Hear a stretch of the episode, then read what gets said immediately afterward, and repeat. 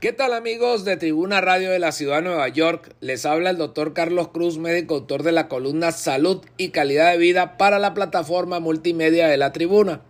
Esta semana vamos a estar conversando del por qué los edulcorantes artificiales pueden contribuir a la diabetes y la obesidad. Una mayor conciencia de las consecuencias para la salud de comer demasiado azúcar ha alimentado un repunte dramático en el consumo de edulcorantes artificiales cero calorías en las últimas décadas. Sin embargo, una nueva investigación encuentra que los reemplazos del azúcar también pueden causar en la salud cambios como la diabetes y la obesidad, lo que sugiere que cambiar de un refresco regular a uno dietético puede ser una situación de ir del sartén al fuego. Los edulcorantes artificiales son uno de los aditivos alimentarios más comunes en todo el mundo. Frecuentemente se consumen en la dieta y en los refrescos sin calorías y otros productos. Si bien algunos estudios previos han relacionado a los edulcorantes artificiales con consecuencias negativas para la salud, la investigación anterior ha sido mixta y suscitó preguntas sobre posibles sesgos relacionados con el patrocinio del estudio.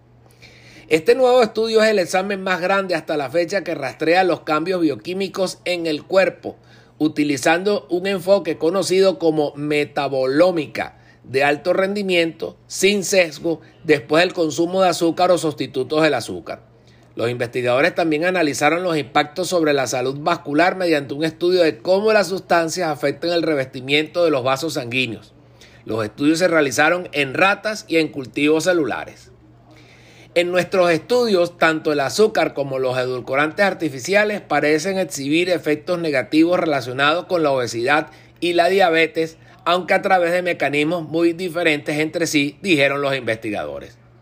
A pesar de la adición de estos edulcorantes artificiales sin calorías a nuestras dietas diarias, todavía ha habido un aumento drástico en la obesidad y la diabetes, dijo el investigador principal Brian Hoffman, PhD, profesor asistente en el Departamento de Ingeniería Biomédica en el Colegio Médico de Wisconsin y la Universidad de Marquette.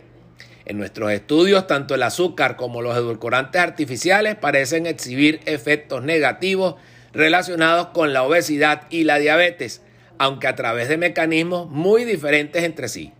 Hoffman presentará la investigación en la reunión anual de la Sociedad Americana de Fisiología durante la reunión de biología experimental que se realizará entre el 21 y 25 de abril en San Diego. El equipo alimentó a diferentes grupos de ratas con dietas altas en glucosa o fructosa o aspartano o acesulfamo de potasio. Después de tres semanas, los investigadores observaron diferentes significativas concentraciones de sustancias bioquímicas, grasas y aminoácidos en las muestras de sangre. Los resultados sugieren que los edulcorantes artificiales cambian la forma en que el cuerpo procesa la grasa y obtiene su energía.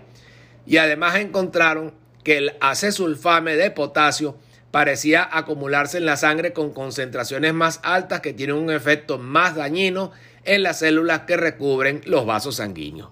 De tal manera que si usted necesita una buena orientación cuando presente problemas de obesidad o diabetes, debe dirigirse a un médico especialista en endocrinología y en nutrición, donde a usted le aplicarán un buen plan de nutrición y un plan de ejercicios. Para mayor información pueden comunicarse con nosotros a través del correo electrónico tusaludhispana.gmail.com.